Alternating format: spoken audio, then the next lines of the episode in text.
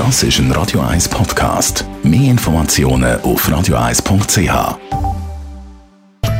In Vino Veritas mit dem Radio 1 wie expert Carsten Fuß. Ja, unser Weinflüsterer Carsten, er gibt uns heute Auskunft über ganz spezielle Sorte Rotwein aus Norditalien. Und zwar im Gespräch mit Linda Gwerder.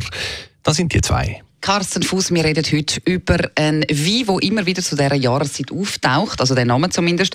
Gerade ähm, wenn man so ein bisschen Dinner hat, Essen, ein bisschen schweres Essen, dann sagt man, das sei so ein, bisschen ein schwerer Wein dazu. Also ich bin ja keine Kennerin, aber dann fällt immer Amarone. Mhm. Was steckt hinter Amarone? Was ist das für ein spezieller Wein und ist das so ein, bisschen ein Mythos? Ja, ja, also ich muss glaube vorausschicken, das ist ja nicht meine Lieblingssorte. Oder? Also da muss ich ganz ehrlich, ist so eine Art Hassliebe, wo da entstanden ist. Äh, aber Amarone hat absolut seine Berechtigung.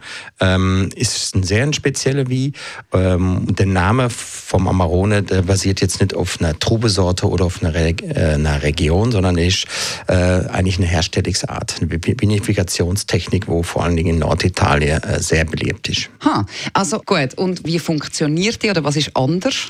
Also spezielle daran ist äh, als Grundlage ähm, muss man mal ein bisschen weiter ausholen. Der Amarone wird in der Region Valpolicella, das ist die Region zwischen Verona und dem Gardasee, äh, wird die gemacht und äh, als Basis äh, die Trubesorte äh, Corvina Veronese, also hauptsächlich zumindest. Und das Spezielle daran ist, es ist eigentlich eine relativ eine einfache Trubesorte, die, die mal, sagen wir mal, um es politisch korrekt auszudrücken, nicht so wahnsinnig speziell ist, aber die kann man ein aufpimpen, die Sorte. Also ich würde sagen, bei dem Fall ist es so, dass die Trube für die Amarone wird mindestens äh, während 100 Tage trocknet. Und zwar auf Strohmatte, auf Holzgestell, in Holzkistel wird die Trube angekleidet, also ganz normal abgelesen vom Rebstock. Dann wird die irgendwo ankleidet und dann trocknet die während 100 Tage und verliert in dem Zeitraum einfach ihre, ihre Flüssigkeit, sprich vor allen Dingen Wasser.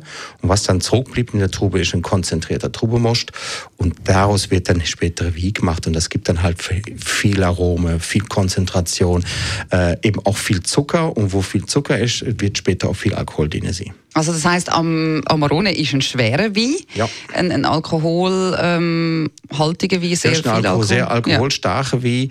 Äh, es gibt Amarone, die gehen bis zu 17,5, manchmal sogar hm. äh, 18 Volumenprozent Alkohol. Die meisten handelsüblichen Amarone sind so zwischen 14 und 15,5 Person.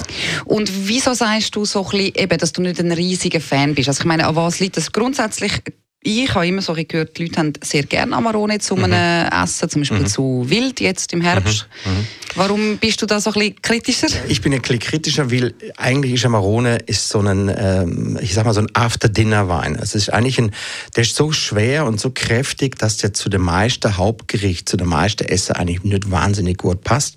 Das ist mehr so ein wie für nach dem Essen. Also wenn du zum Beispiel zu einem Wildgericht trinkst, meinetwegen ein, ein Ripasso, das wäre der kleine Brüder vom Amarone, und dann nach dem Essen äh, zu einem kräftigen Käse zum Beispiel, um das Menü abzuschließen, dann nochmal das Glas Amarone. Das ist auch so äh, die Grundidee vom Amarone immer gewesen, dass man einfach nach dem Essen noch etwas kann geben, wo noch ein schwerer ist. So eine, so eine Art Schlummi mit Alkohol. Gut. Ist ja auch nicht schlecht. Ja. In Vino Veritas auf Radio